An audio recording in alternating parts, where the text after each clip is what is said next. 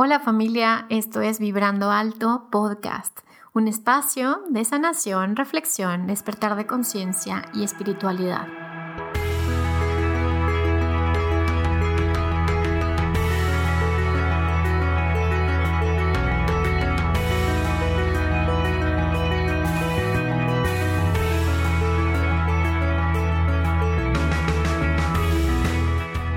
Yo soy Verónica Fuentes y soy autora, sanadora, terapeuta, madre y un ser de luz que como tú vino a experimentar en este planeta Tierra. Durante este espacio vamos a estar platicando de todos estos temas en los que siempre has tenido dudas, has querido investigar, pero tal vez no había sido el tiempo. Y hoy estamos listos para abrirnos a, a una nueva dimensión y a una nueva vibración. Si tú estás listo, yo estoy lista. Comenzamos.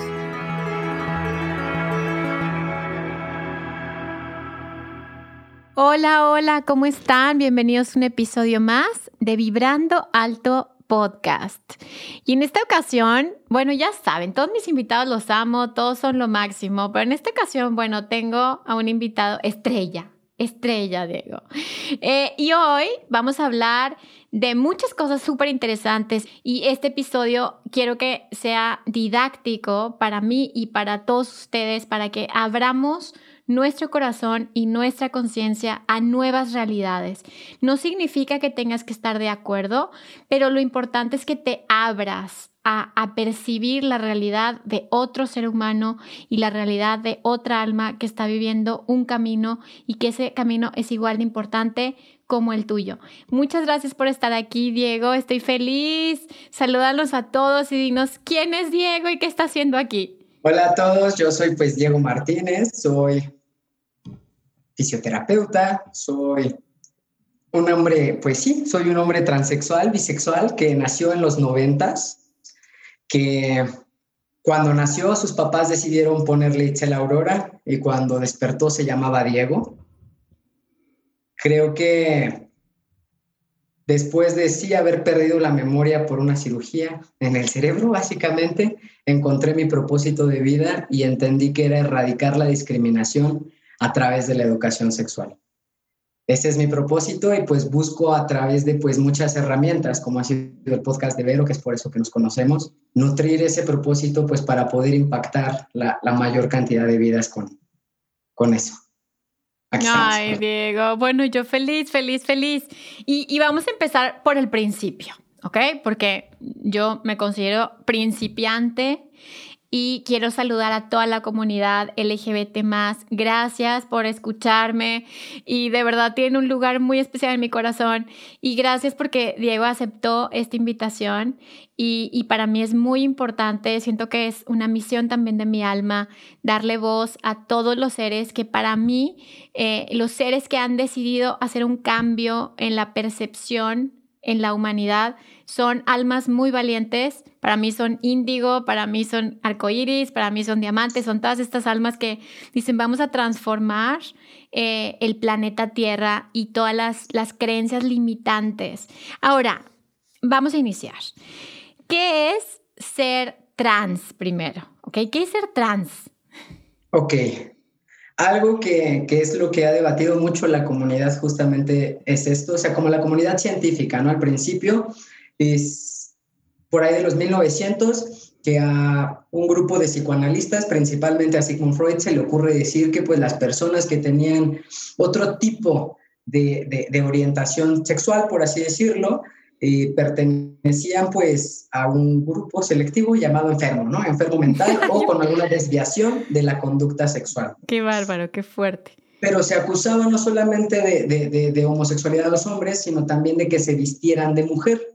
Entonces, de ahí viene como, como esta principal diferencia. No necesariamente una persona homosexual eh, desea o se identifica con el sexo opuesto entonces, ser una persona transexual, primero vamos desde arriba, hay algo bien rápido que se le conoce como paraguas trans. Este paraguas trans eh, abarca lo transgénero de lo transexual, ¿ok? Eh, la persona transgénero únicamente se identifica con el otro género, pero no desea, o sea, no desea transicionar, no desea hacer modificaciones ni físicas ni, ni, de ningún tipo, más que de forma legal. A mí trátame como hombre si yo me identifico como hombre. Pero ¿cómo, cómo Diego? O sea, ¿cómo que te identificas? O sea, ¿de qué estamos hablando? Hay algo más grande que el ser una persona cisgénero, que sería como tú, Vero, una mujer que nace fisiológicamente mujer, con genitales de mujer y que a sí misma se percibe y se identifica como una mujer. Tiene gustos que podrían considerarse para los que nos escuchan, entre comillas, de mujer, porque no necesariamente, pues por ser mujer te tiene que gustar jugar a lavar la ropa, ¿no? claro, claro, no. Es el juego más feo de todos los juegos. Entonces, eso sería una persona cisgénero, quien sí se identifica. Una persona transgénero es quien no se identifica. Para hablar de identidad de género también tenemos que hablar de identidad sexual. Y entonces la identidad sexual ya puede considerarse esa esfera de todo lo que hace que yo sea un ser sexual, porque lo somos. Desde niños somos seres sexuales. Entonces, es como yo me percibo, qué percibo del entorno que a mí me genera esta, yo le digo, identidad sexual y, y cómo yo la expreso o la vivo. Entonces, esta identidad sexual se puede decir que se divide en cuatro esferas muy amplias. Nada más vamos a mencionarlas así en breve. Sí, sí, claro. La primera sería la identidad de género, que como decíamos puede ser cisgénero como la tuya o transgénero como la mía, que yo no me identifico pues con mis genitales desde el día que yo tengo memoria, ¿no? Yo le dije a mi mamá a los cinco años más, ¿y a cuándo me va a salir el pene? ¿No? Yo, ¿a qué? A ti no te va a salir, tú eres niña. Entonces, yo, yo, yo decía, no, pero ¿por qué? O sea, yo no entendía por qué. Entonces, tenemos que esto es la identidad de género.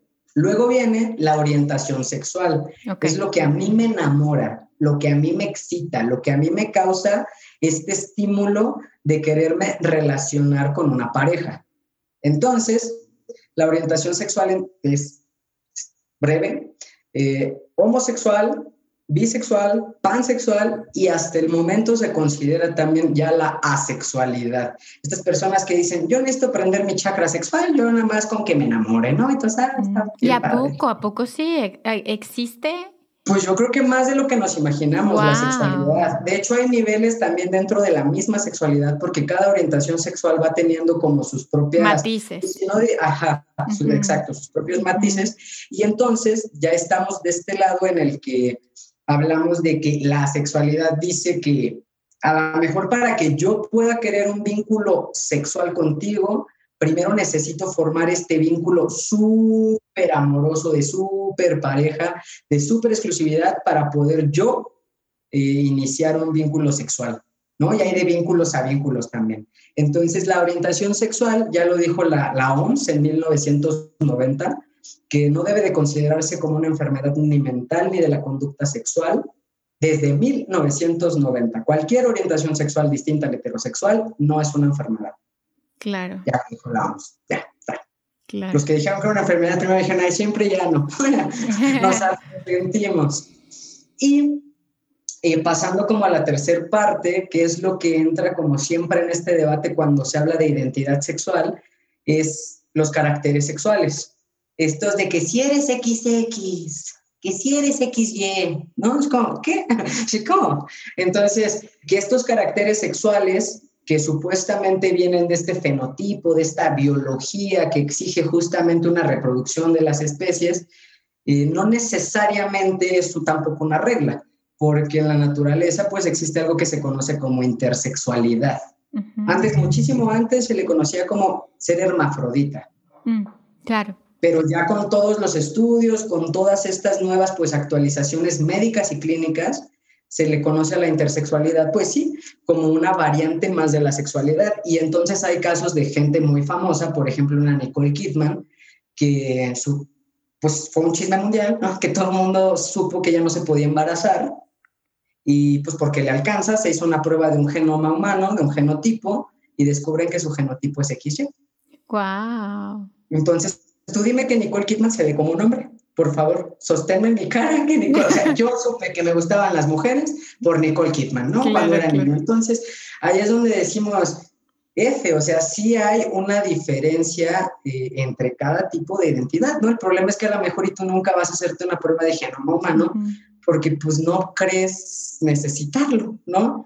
Pero entonces hay este tipo de excepciones y entonces sí, podemos resumir que los caracteres sexuales son necesarios para sentir placer sexual. Por supuesto que son necesarios, pero eso no van a definir eh, necesariamente cómo me tengo que comportar porque algo que pues defendemos en el programa hasta cierto punto es que esta heteronorma, este machismo, sí, de que pues la historia la escribieron los hombres, quien declaró estas enfermedades mentales y sexuales también fueron hombres, y, y partir de eso, de que no necesariamente, como dirían mis amigas feministas que nos van a estar escuchando. Ay, saludos, saludos.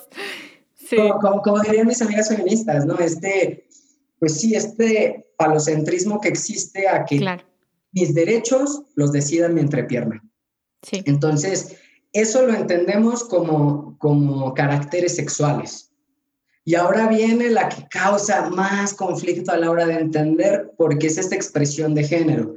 O sea, de pronto, ¿por qué las dragas no son personas trans o no son gays? O, o, por qué el travesti se viste, se, viste con ropa ya sea más masculina o más femenina de acuerdo a su identidad y eso no lo hace una persona trans. Entonces, ¿Qué onda con la expresión de género? Pues es eso.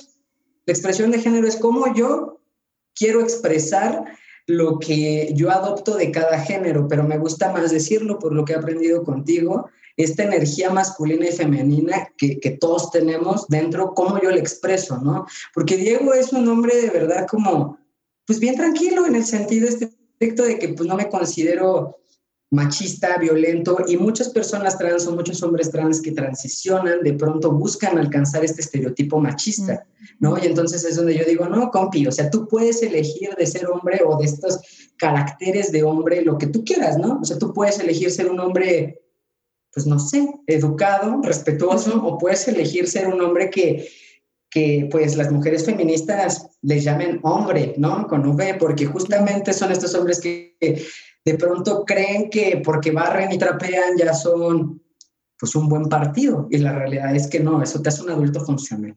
Entonces nosotros elegimos estas características del género que nosotros vamos sintiendo, yo le digo, pues sí, más, más de acuerdo al, traje, de acuerdo al molde, ¿no?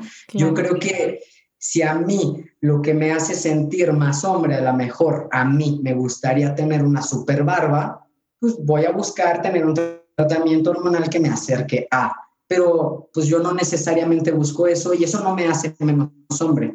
Y entonces ahí es donde nosotros elegimos y esa es la expresión de género, que si la ropa, pues sí, hay países donde la falda es como la ropa universal, ¿no? Nuestros ancestros, los griegos usaban vestidos, entonces son cosas que tenemos que entender sobre el género que son bien impuestas.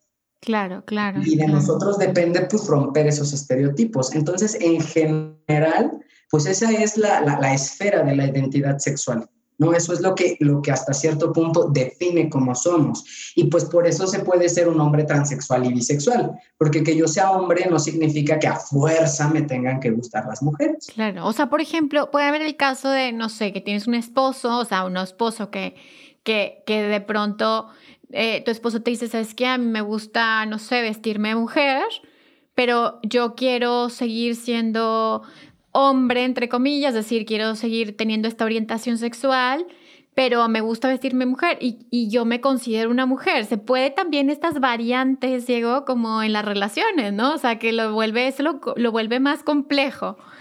Claro, claro. Y yo creo que, que, más que complejo, o sea, no es como el que porque me vista de mujer quiera seguir siendo hombre. O sea, soy hombre. Soy hombre, ¿no? El hecho de, Que, de que a mí me, me guste por, por, por mero instinto pasional a veces, porque muchas veces tiene que ver con el, el usar esta ropa o el wherever eh, eso no me hace menos hombre. Me, a mí me sigue siendo heterosexual hasta el punto, porque eso yo creo que es a lo que te referías, o sea, sigo siendo heterosexual aunque use esta, esta ropa, claro. ¿no? O sea, eh, creo que, que, que, para que nosotros pues podamos, pues, pues no entender, ¿no? El que, que, se pueda o no es nada más aceptar. Ay, perdóname, Diego, que te interrumpa. En este ejemplo particular eh, de la pareja, ¿no? Y entonces es este mismo ejemplo del hombre, si el hombre decide como cambiar, o sea, ser trans, o sea, y hacer todo este proceso de transformación, o sea, decir, ¿sabes qué? Ya no quiero tener un pene, me considero o me siento una mujer. Entonces, todo este proceso, Diego, ¿Cómo, ¿Cómo se llama este proceso? O sea, de que alguien se da cuenta y entonces inicia toda esa transformación a convertirse en lo que siente que, que, que es. Y cómo también se trabaja en, por ejemplo, una relación de pareja, ¿no? O sea, ¿cómo, cómo ha sido tu experiencia en estos casos? Salud. Pues es que está tomando, Diego. está tomando pues jugo, está tomando jugo. Nada más para cerrar, para, para, cerrar un poquito lo anterior y, y, podamos ir sí o sí a este lado. Claro. Es justamente eso, ¿no? O sea, el, el, el, a mí no me quita lo heterosexual el cómo yo expreso mi género. Okay. O el cómo yo, yo vivo mi género. Eso no me quita lo heterosexual. Pero en el momento en el que ya tu novia o tu esposo te pregunta, oye, y de veras no te sientes mujer o y de veras no te sientes hombre o, en ese momento en el que tú realmente te cuestionas si solamente es la ropa o si solamente lo haces, pues sí por esta forma de expresar eh, con lo que tú te sientes más, más acorde del género opuesto, por así decirlo, pues ya entra esta parte en la que tú te consideras una persona transgénero. Claro, ok. El ser transgénero no necesariamente, como decíamos, te va a llevar a esta transición, a esta porque así es como se llama. Sí vivimos un proceso de transformación, claro que sí, porque transformamos espacios, ¿no? Porque transformamos criterios, los transformamos a nosotros mismos cuando decidimos transicionar, porque tenemos que entender que el ser transgénero es trans del otro lado del género, ser transexual es trans del otro lado del sexo. Entonces sí voy a ir al otro lado, necesariamente cuando eres una persona transexual, pero como te digo, no todos. Y con la pareja, pues yo creo que es complejo y a veces sí es triste. ¿Por qué? Porque hay muchas relaciones, a mí me ha tocado en consultoría que de pronto llegan chicos trans a decirme, es que mi novia me quiere dejar. O sea, mi novia dice que si transiciono me va a dejar y llevo con ella 10 años, ¿no? Y yo, bienvenido. No, ya. No. digo, no, no, no, y yo le digo, no, pues mira, o sea, tienes que entender algo, ¿no? Las palabras por lo regular son, o sea, yo te amo como eres, yo sé lo que eres y así lo acepto, pero yo soy una mujer lesbiana y a mí me gustan las mujeres. Claro. Y en el momento en el que tú empieces a transicionar, en el momento en el que te cambie la voz, en el momento en el que estés peludo, en el momento en el que yo te tenga que hablar a ti por hombre, eso ya no va conmigo. Y entonces lo tienes que respetar y aceptar desde el amor, porque al final tú no puedes obligar a nadie a estar contigo, ¿no? Y claramente, pues ahí hay un reto. Y yo no sé para quién es el aprendizaje o es específicamente. Para ambos, claro. Pero sí creo que es para ambos, ¿no? Porque entonces, pues a lo mejor y, la pareja puede dar este brinco de decir, como sea, y vamos juntos, o, o no, porque ambos escenarios son muy reales y se vale. Yo creo que es perfectamente válido, porque a lo mejor y muchas veces como, como hombres, como hombres pues trans, sí, sí tenemos este, este pues prejuicio o este sentimiento de decir, pues para ser suficientemente hombre tengo que lucir de esta manera, ¿no? Y, y eso no, va con la pareja. Ahora, cuando es al revés, cuando es la, la, la, pues la mujer la que se asume como mujer trans, es cuando dice, pues bueno, o sea, a mí me gustan los hombres, ¿no?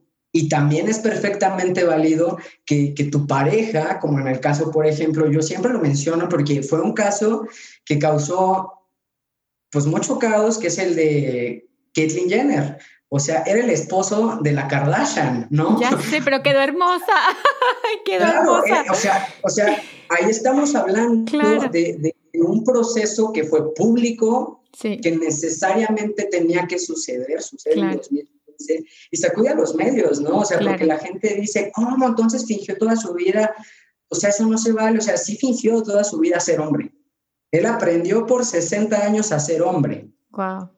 ¿No? Entonces, eso es lo que a veces se nos olvida. Y, y, y, ahí es donde te das cuenta, ¿no? Que esta persona pudo perderlo si quieres todo. porque renunció a su renunció muchas cosas de forma legal a nombre de lo que se hacía, renunció a mucho dinero, hizo perdió prácticamente a su familia porque su familia hasta cierto punto no le reconoce, no le acepta del todo.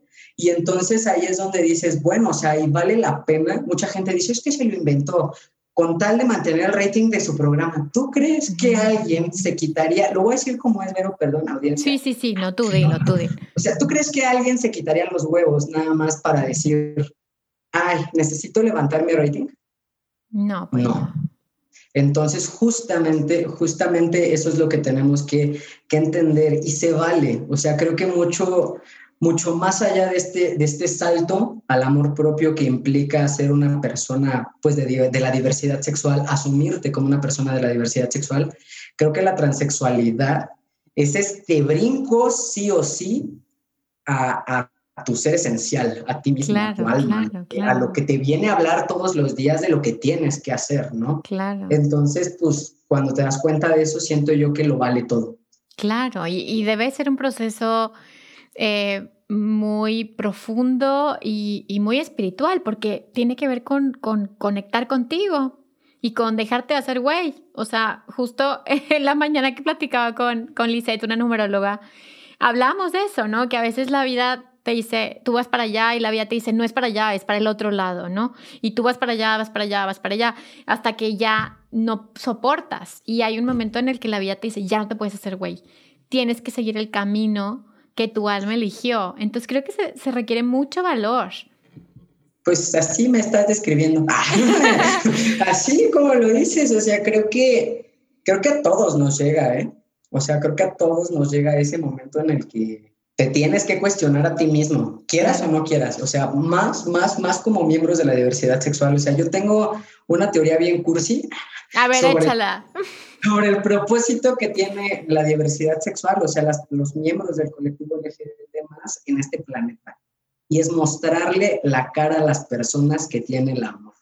Claro, me encanta, me encanta, Diego, lo que estás diciendo, porque 100%. Eh, o sea, y siento que, que, que el alma primero el alma no tiene, no es dual, o sea, este planeta es dual, pero el alma no es dual.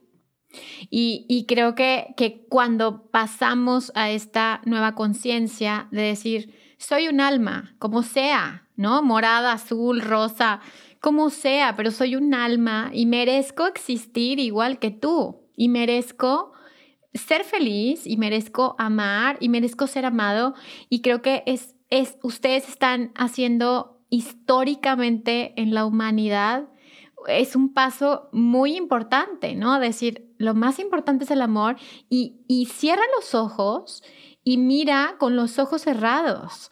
Si tú miras con los ojos cerrados, como la película de Matrix 3, que, el, que el güey se queda ciego y, y que empiece a ver, ¿no? Y creo que si cerramos los ojos y empezamos a ver, vemos que somos almas amorosas y, y creo que que la comunidad, digo, yo que, que soy principiante y ya les dije, disculpen mis errores, pero que soy principiante, eh, me parece que, que nos está enseñando a todos como a cierra los ojos a lo que ves y siente, ¿no? Siéntete y, y siente también a los demás. Sí, yo, yo creo que lo que dices, Vero, es bien cierto, porque nosotros como individuos no nos, no nos permitimos hasta cierto punto a veces cuestionar más allá de lo que se nos ha impuesto, se nos ha enseñado. Y, mucho, mucho, mucho se nos enseña en relación a esto. Creo que el problema que tiene principalmente la comunidad al, dar este brinco adentro es que nada más se queda como en esta parte del entender. Eh, pues bueno, sí, soy mujer, me gustan las mujeres, entiendo que soy lesbiana y ya, ¿no? Y si mis papás me aceptan bien, si no, pues no me importa porque yo siento esto. O hay otros casos donde sí importa mucho y es no puedo, o sea, te amo mucho pero escondidas, o mejor no te amo y mejor me resisto a sentir esto y soy infeliz y me obligo a tener una relación con una persona porque mis papás sí aceptarían eso. Entonces creo yo que, que sí, que sí es una misión bien fuerte, que, también creo, que también creo que, que, es una forma en la que también nuestra alma busca esta, pues este choque, esta conexión con, con nosotros, con el mundo, ¿no? Porque a mí me pasa mucho, y, no sé a veces si tomarlo como un cumplido o no, pero me dicen, es que yo era súper homofóbico hasta que te conocí. Y yo, pues muchas gracias, ¿no? Por no haberme golpeado a mí. Entonces sí, o sea, creo que, creo que las personas a veces minimizamos el impacto que tiene el simple acto de valor de mostrarte como eres, ¿no? Esto a lo que le dicen salir del closet es como, pues yo es, es ese salto. Para mí ese salir del closet es un salto hacia el amor. Ya de ahí está, pues más que nada claro, el amor propio, porque ese es el que te va a impulsar. Y del otro lado, ¿no? El darte cuenta que sí, o sea, que, que, todo mejora cuando, cuando te asumes como eres, cuando dejas de luchar con lo que eres. O sea, yo, yo recuerdo cuando supe que era un hombre transexual, mi mundo se pausó, porque entonces todo tuvo sentido. O sea, yo no, yo, yo toda la vida, yo toda la vida decía, es que yo soy niño. O sea, yo desde que tengo uso de razón, yo quería el Boss Lightyear y ese no porque este niño. O sea, ¿por qué que me gusta el niño? ¿Por qué? O sea, ¿por qué no? Yo quería ser el karateca. No, no, ese deporte es muy fuerte, es para niños. O sea, yo crecí en este lugar un tanto machista. Y entonces ahí, ahí es donde pues yo decía, es que pues ¿por qué estoy equivocado? O sea, yo no entendía por qué mis gustos eran equivocados yo crezco, a mí me dicen a los 15 años, que es más o menos cuando yo defino mi, mi, orientación sexual.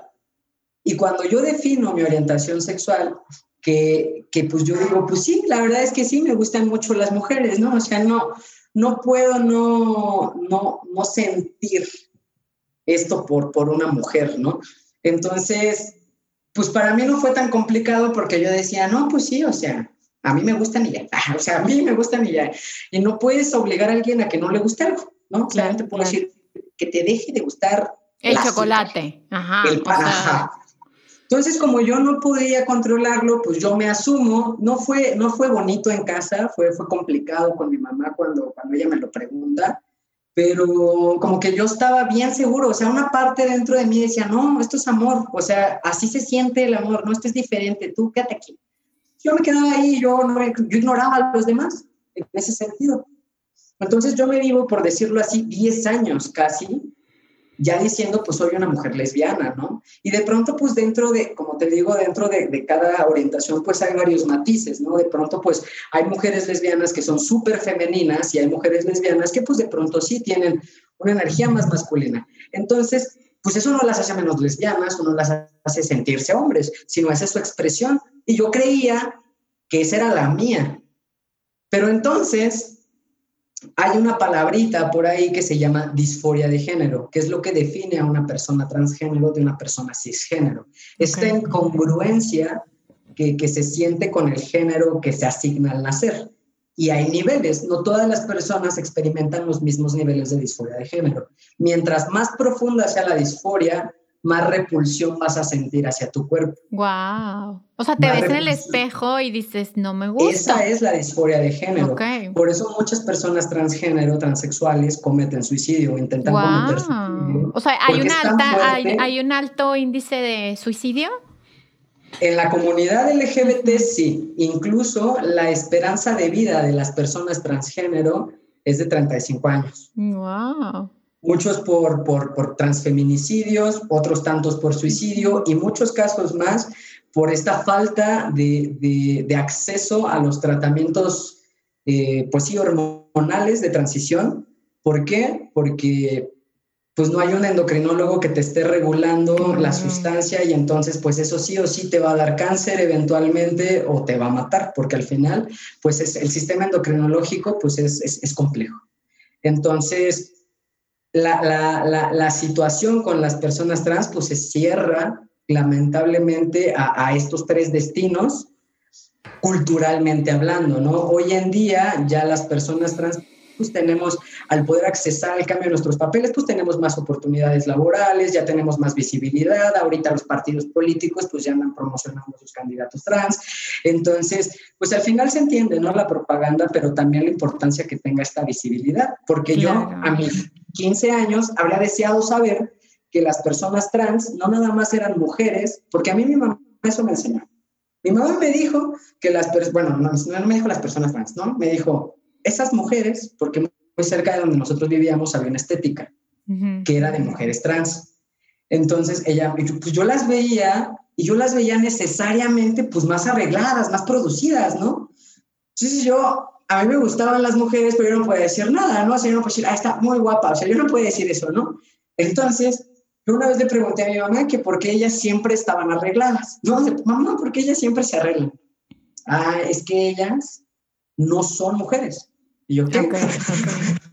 ¿Cómo? Ellas son hombres que están enfermos, que se sienten mujeres y que eventualmente se van a morir. Estamos hablando que eran los noventas y para ese entonces pues estaba el boom del VIH-Sida. Sí. ¿no? Entonces, pues para pronto esa fue la creencia que a mí me vendió mi mamá, que no sé de dónde haya aprendido. ¿No? Y que me queda claro que su generación, esta generación de boomers, pues es la generación que replica este discurso transfóbico y de odio, porque al final es eso, ¿no? El hecho de decir que, eres una persona transexual y por eso te vas a morir, porque estás enferma y por tu culpa hay VIH en el mundo, pues es un mensaje de odio. Claro. Y así lo venden, ¿no? Entonces, a mí me hubiera encantado escuchar el lado, como tú dices, el lado A, porque el lado B es el, oscuro, ¿no? sí.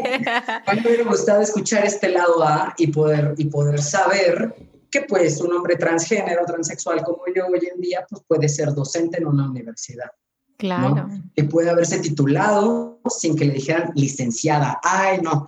Yo cuando ya lo veía tan cerca, cuando yo ya veía tan cerca el título profesional, el recibirme, y que me dijeran licenciada, yo sí sentía así como me jalaban de los cabellos, Vero. O sea, yo no, no, no podía, no podía con eso y a lo mejor esa era mi disforia, porque yo no vivía esta repulsión física. O sea, como que a mí mis papás me metieron a chingadazos tanto que, que una mujer se veía así, que dije, ah, pues está bien, ¿no? O sea, yo así me acepto. Yo no, no sentía esa disforia, esa repulsión hacia mi cuerpo, pero sí hacia lo social hacia lo social yo sí sentía es, es que yo soy niño, es que yo soy hombre. Entonces, pues yo creo que, que esa es la importancia de, de, visibilizar, de mencionar. Completamente, completamente. Y, y, esa es mi siguiente pregunta. ¿Qué, ¿Qué tan atrasada está nuestra sociedad todavía, Diego? ¿Qué nos falta todavía? Para, para, así me, me hizo cara, no, no lo están viendo, pero yo sí. ¿Qué tan atrasada está eh, eh, en estos temas la sociedad y, y, cómo es que esto le cuesta la vida a las personas, porque tal y como dices, bueno, el índice de suicidios y el índice de asesinatos y qué tanto esta ignorancia y también personas que que lo hacen a propósito, o sea, porque a veces algunos de nosotros decimos un comentario así de, bueno, pero, y no sabemos, pero, pero hay personas que lo hacen a propósito, personas que lastiman, haters en redes sociales, personas que, que pueden llegar a, violentarlos. Eh, cuál es tu experiencia de todo esto? ¿Cuáles son, son, las consecuencias que ha tenido esto en la, en la vida de, de los seres humanos? ¿Y, ¿Y qué tan atrasados estamos? Híjole, pero no, o sea, es que, es que la cara fue así como de qué pregunta, ¿no? Porque al final creo que es algo que, que ya de este lado, a lo mejor del activismo, de pronto, pues, pues se, escucha mucho, ¿no? Se, se escucha mucho el, el que, pues nada más porque alguien no quiere, así, nada más porque alguien no quiere, yo no me puedo casar con mi esposo porque soy un hombre bisexual y entonces, pues mis derechos dependen de mi entrepierna o de mi pareja en turno. Si tengo una mujer, yo me puedo casar donde yo quiera porque ya soy legalmente un hombre heterosexual, pero si soy un hombre bisexual y tengo un novio, entonces solo me puedo casar o unir en unión civil con, eh, perdón, en ciertos estados, ¿no? De entrada, o sea, los simples derechos que te puede dar el estar civilmente comprometido con alguien es algo que alguien no quiere, no quiere que tú lo tengas, nada más. Eso es como lo más así, ah, superficial, ¿no? Pero ya entramos en lo, en, lo, en serio. O sea, porque alguien no quiere, tú no te puedes llamar Diego Martínez y te voy a seguir tratando de mujer. Y entonces voy a seguirte violentando todo el día, todos los días, para que tú sientas lo que yo quiero que tú sientas. Wow. Y ahí estamos hablando a lo mejor de una discriminación que puede ser desde una palabra. Claro, bully. Desde una palabra porque a mí me violenta que me hables de mujer, que es algo que, que, a veces las personas dicen, ay, es que déjame acostumbro, ¿no? Es que espérate, te llevo 20 años conociendo así, sí, pero inténtalo de veras. Sí, inténtalo de veras, que se note que realmente quieres hacerlo, ¿no? O sea, que, que se note que te nace. Porque si entiendo que llevas 20 años hablándome de un hombre, puede que te cueste trabajo. Pero la realidad es que cuando amas tanto a una persona, al contrario, o sea, ves tanta felicidad en su rostro. O sea, el día que yo más lloré de la felicidad, Vero, fue el día que yo vi mi INE y mi curva. Ay, guau. Mi cama como dos horas seguidas así de, de, la felicidad, o sea, de, de la emoción de, de, saber que ya no nada más era real en mi cabeza, no era real para todos. ¡Wow! ¡Qué lindo! Y, y, la realidad, que es una forma de violencia que la gente no termina de entender, es esa. O sea, que en el momento en el que yo asumo mi identidad, no es como que me hagas el favor, es tu obligación civil llamarme por mi nombre legal. Y aquí lo tengo. ¿no? Incluso si yo no he realizado mi cambio de papeles, es tu obligación, siento yo, es tu responsabilidad afectiva de ser mi madre, de ser mi amigo, de ser mi novio, de llamarme por el nombre con el que me identifico. Claro. Entonces, pues ahí está, ¿no? Siento yo que, que esa, esa línea bien delgada entre ofendo sin querer o ofendo queriendo, ¿no? Porque muchas veces, como tú dices, si hay personas que saben. Yo la experiencia más pues sí fea que viví, por así decirlo, en esta transición legal. No, a mí nunca me han golpeado, a mí nunca me han violentado así en la calle, así, ay, no, es hombre, no, a mí jamás. Nunca me ha caído un hater ahí en mi página y si cae, pues es un ejemplo claro de por qué hago el programa. ¿No? la verdad, de, de, de, este odio, pero sí lo veo muy, muy enfocado a las mujeres, más a las mujeres trans. Y de pronto hay, hay colectivos feministas que le tiran mucho a las mujeres trans, es que las mujeres no tienen pene, nos quieren borrar. La diversidad suma, no borra. ¿no? Pero esas creencias son de ellas. Y entonces, ¿de dónde vienen esas creencias? Porque ahí es donde yo creo que ya entramos a lo más feo de las consecuencias, porque aquí es leve, ¿no? A lo mejor aquí es meramente emocional, a lo mejor aquí meramente pues va a afectar mis sentimientos, el, el, esta invisibilidad, porque el que tú me quieras llamar, porque como yo me identifico, invisibiliza lo que soy, porque tú quieres, porque tú prefieres. Entonces, cuando escalamos este nivel de violencia, ya estamos hablando de estas terapias de conversión en la que los papás llevan a sus hijos. Ay, qué feo, Diego, qué fuerte. hay, casos horribles. De que electroshocks y así. Así es, y hay casos horribles de, violaciones correctivas a las mujeres. Ay, no, no, no. Hay casos horribles, horribles, horribles, horribles de castración a los hombres, a los hombres. Y imagínate qué le hace a las personas trans, ¿no? Entonces, por eso el activismo pega para allá y pega para allá al, al, que se prohíban en todo el mundo. Yo estoy seguro que algo de lo que ya hizo Biden con ese comunicado, pues tiene que ver con esta declaración que ya la, la OMS hará para dos, bueno, ya la hizo, pero ya para que sea legal, por así decirlo, en todo el mundo, la corrección de su manual de, de, de problemas mentales. Ay, se me fue, el DSM-5 el de trastornos psiquiátricos y, su CIE-11, que va a ser la clasificación nueva de enfermedades, donde se retira a la transexualidad de la lista de enfermedades mentales y de la conducta sexual, después de 120 años. Ay, guau, o sea, apenas lo acaban de retirar. Lo, lo retiraron en 2018. Ok, pues sí, pero apenas.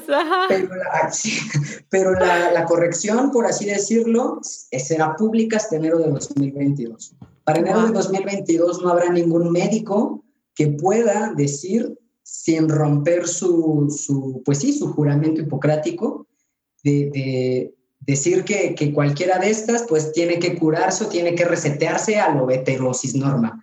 Entonces, pues vienen muchas cosas muy buenas para la comunidad en este sentido, pero estamos hablando de que eso es uno de los matices más agresivos. O sea, imagínate qué le hace eso a la relación de un hijo padre, de un hijo madre. 100%. Y ese es, ese es el, siguiente tema que, que, quería platicar contigo.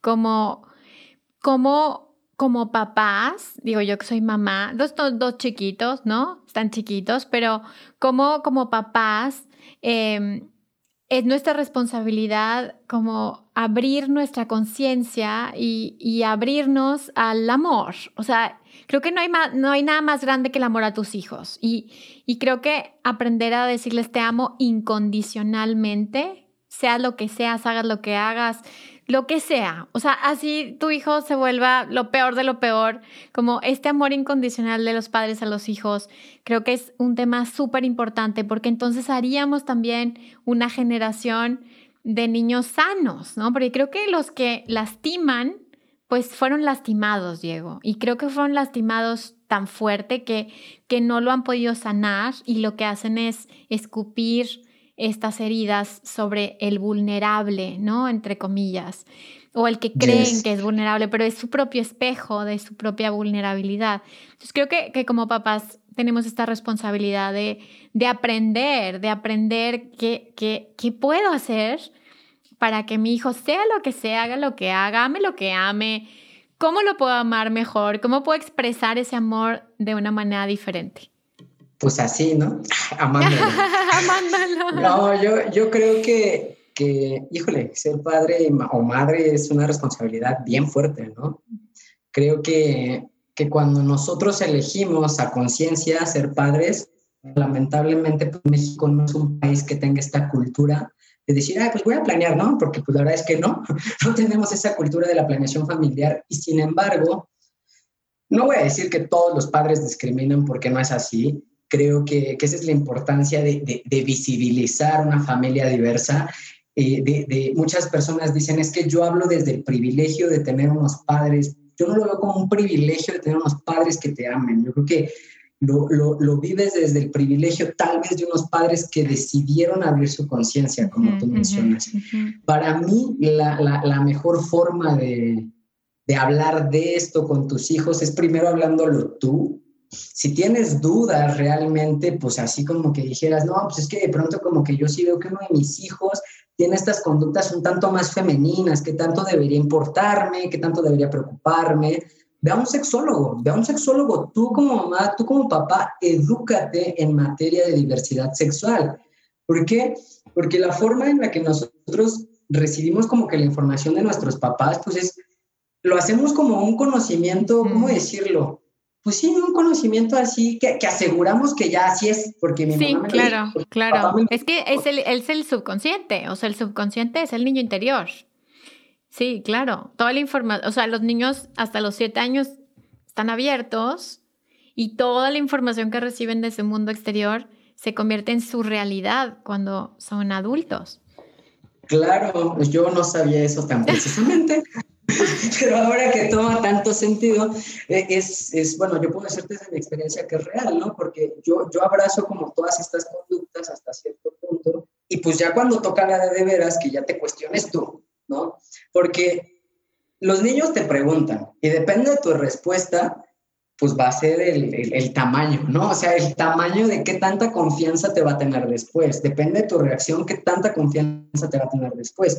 Entonces, hay algo eh, de lo que sí me gustaría mencionar, claro. que por lo menos en México ya tiene esta posibilidad. Se escucha mucho hablar del PIN parental en redes sociales en, en torno a esta educación sexual. O sea, tenemos que entender que la educación sexual es esencial, no nada más para saber que hay diversidad en materia LGBT sino para prevenir el abuso sexual infantil. 100%, 100%. Los niños no saben que son abusados porque no entienden que es un acto sexual, porque nadie se los explica. Entonces, esa es la importancia de que existe esta educación sexual. Y mucho de lo que gira en torno ahí, como este chisme que se ha armado de que si no, es que mis hijos, con mis hijos no, porque esos son como sus, sus, frases, ¿no? Yo decido qué le enseño a mi hijo, es coartarlo de sus derechos a recibir esta educación, hasta cierto punto que debería ser laica. ¿Por qué?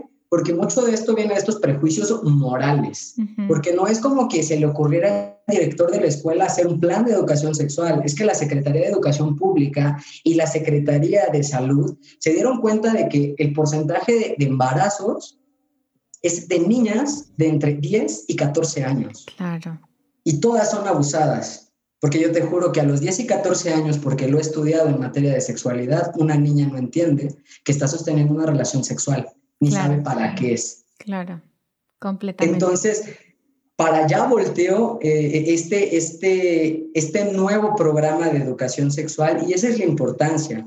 Entonces, yo creo que es aceptar, si quieres revisar el contenido, pues obviamente revísalo, ¿no? Porque pues eres mamá, papá, te importa, pero si te chocan temas de los que están en esa lista porque son temas adecuados a la edad. No creas que a los tres años les van a enseñar, no sé, ¿no?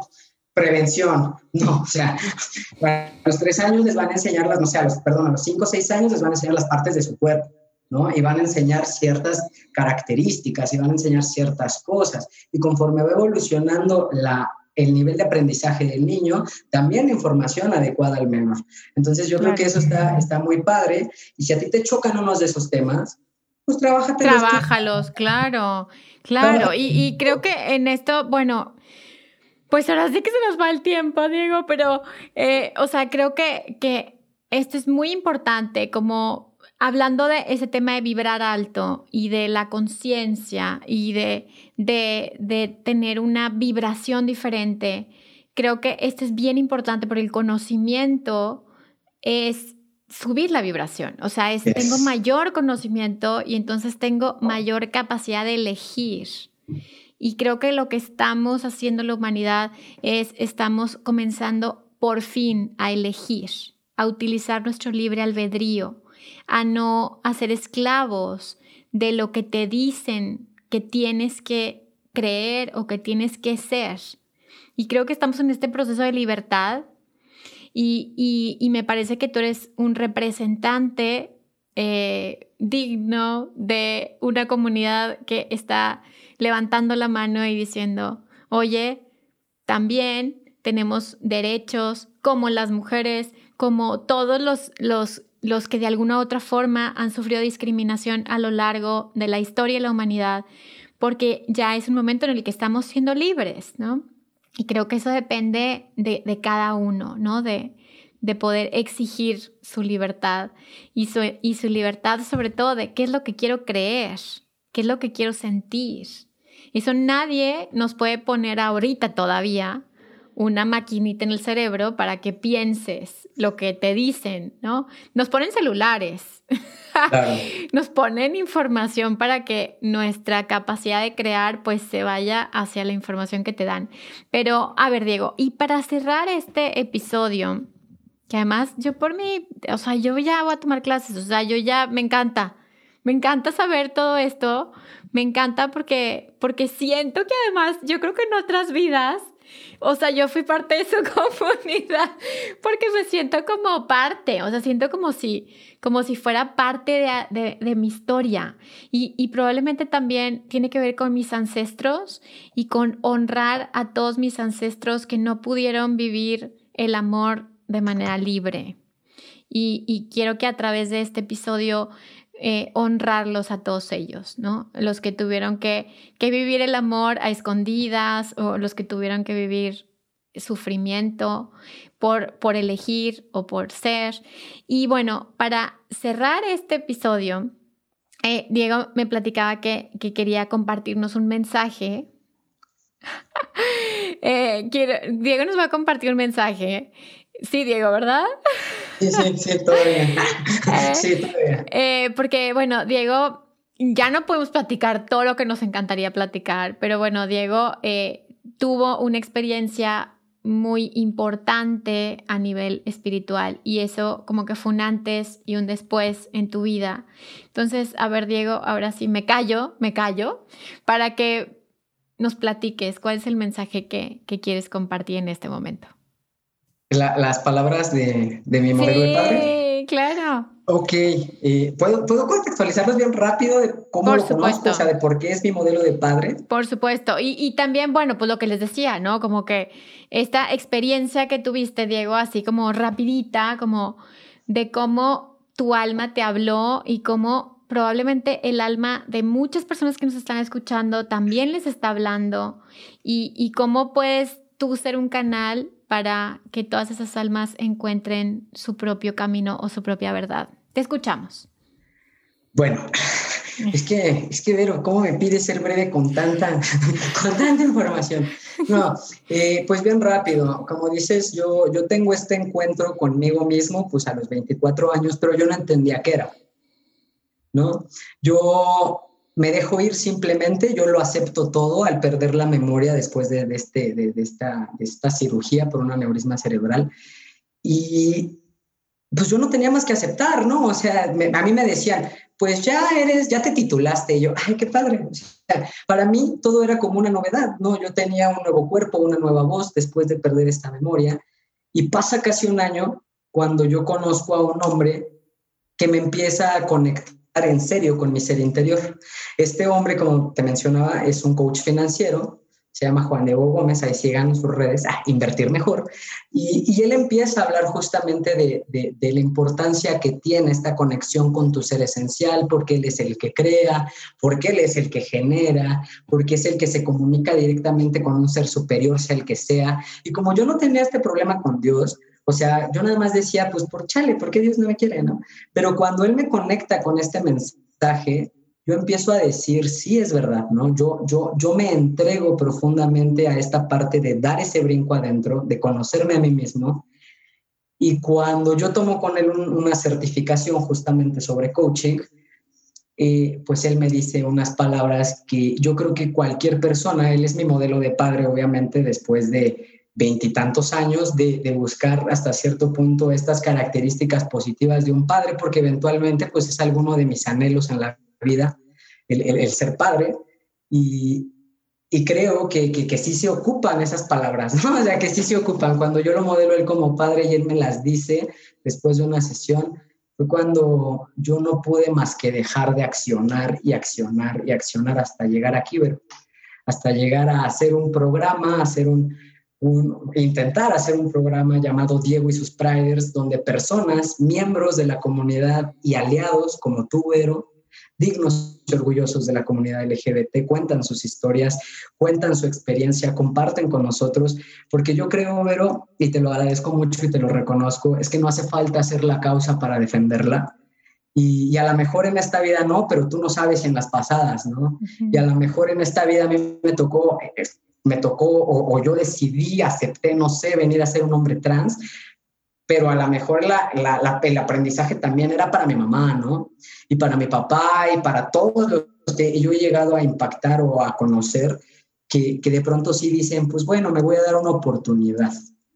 Entonces, a mí las palabras que Juan Diego me dijo, pues no fueron así como de, quiérete, pero pues ahí les van.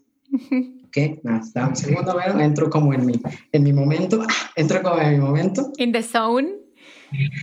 En la zona, dame un segundo, dame un segundo. Dice, es posible que hayas vivido todas esas cosas, algunas de ellas y seguramente muchas más. Aún así, esa persona que lo aguantó todo, que lo vivió todo, que derramó lágrimas, sangre, sudor, que testeó ese fuego del sufrimiento. Purificador, pero fuego finalmente. Esa persona que superó momentos difíciles, que superó dificultades, que superó tragedias, que superó dolor. está aquí escuchando esto. Y no murió. Y no se suicidó. Y aguantó.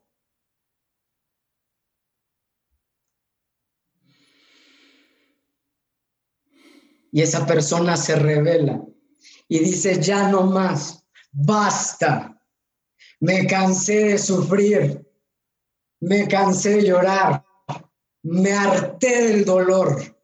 Me hastié de perder, me revelo, sé que estoy para mucho más, sé que nací para ser un indomable, sé que nací para ser un demoledor de probabilidades en mi contra, sé que estoy para mucho más, lo siento, lo presiento, lo intuyo, está tatuado dentro de mí de que nací para hacerse milagro en el cual muchos no creían. Pero yo sí. Ahora entiendo que todo lo que pasó, todas esas lágrimas, esos abandonos, esa falta de dinero, esas tragedias, ese bullying, esa violación, esa soledad pasó para convertirme en la persona que soy hoy. Todo pasó para algo. Pasó para ser la resistente. Pasó para ser la fuerte. Pasó para ser una persona llena de resiliencia. Pasó para ser un inspirador, un verdadero coach, un referente de vida. Ahora entiendo que ese ser humano que lo aguantó todo, ese ser humano que lo soportó todo, ese ser humano que lo padeció todo, siguió adelante. Y con la fe del minero, que todo lo aguanta, supo de la magia que trae la adversidad, de la sabiduría que se desprende del dolor, de la fuerza que da el sufrimiento. Y testigo de ello, ese ser humano siguió avanzando consciente de que estaba para mucho más y siguió invirtiendo en él tiempo, recursos, siguió fortaleciendo su propósito de vida, siguió llenándose de buenos hábitos, siguió rodeándose de seres extraordinarios, se fue convirtiendo todos los días más en un ser espiritual, en un ser de luz, en un faro. Gracias. Gracias, Diego. Gracias. Ay, estoy así como... Así. Gracias, Diego, por ese mensaje. Y sí, estoy, estoy segura que, que eres un gran faro de luz y estás iluminando este planeta tal y como tu alma sabía que lo iba a hacer. Gracias. Tienes todo mi respeto, toda mi admiración. Te honro profundamente y me honro a mí también a través de ti. Somos sobrevivientes y los sobrevivientes aguas, porque traemos mucha fuerza. Sí. Somos imparables. sí, creo que la importancia de compartirlo es que las personas que tengan que escucharlo que necesiten escucharlo como yo necesitaba, se puedan dar cuenta que, que esa historia, que puede ser la más triste, la más cruel, entre comillas, es la historia que va a ayudar a otros a salir de donde están, de, de esta culpa, a vibrar en ese ego, en ese miedo, y, y, te pueden llevar a ser tu mejor versión, que creo que es a lo que venimos. Yo veo que ahorita mucha gente le preocupa esto del dinero y, tú lo dijiste en un episodio y Juan Diego lo dice muchísimo, quieres ser millonario, ayuda a un millón de personas y tu historia puede cambiarle la vida a muchas personas, por eso yo hice eso, yo los invito a seguir el programa en las redes, apenas estamos ya ahí actualizando la landing, actualizando varias cosas, para poder brindar pues ya esta consultoría uno a uno. A mí me, me, me, escriben personas para decirme, oye Diego, ayúdame con esto. Oye Diego, me dijeron que tú ayudaste a tal persona a salir del closet. Oye Diego, me dijeron que tú platicaste con la mamá de tal y ya no lo corrió de su casa o esas cosas. Entonces ya estamos buscando dar esta, pues sí, este, este uno a uno para poder pues ayudar hasta cierto punto y hasta pues donde nos corresponda hacerlo a, las personas en relación a su identidad sexual. Y yo te agradezco muchísimo, Vero, por este espacio. Es un sueño hecho realidad. Yo jamás me imaginé que pues lo estuviéramos haciendo así de bien. Ay, Diego. Bueno, esta es tu casa. Eh, este es tu espacio. Y, y en esta lucha estamos juntos. ¿Ok? Gracias. Te agradezco mucho que hayas estado aquí. Agradezco mucho a todas las personas que escucharon este episodio con, con el corazón abierto, con la conciencia despierta. Y recuerden que si sanas tú, sanamos todos. Entonces nos escuchamos el siguiente miércoles. Gracias. Bye bye.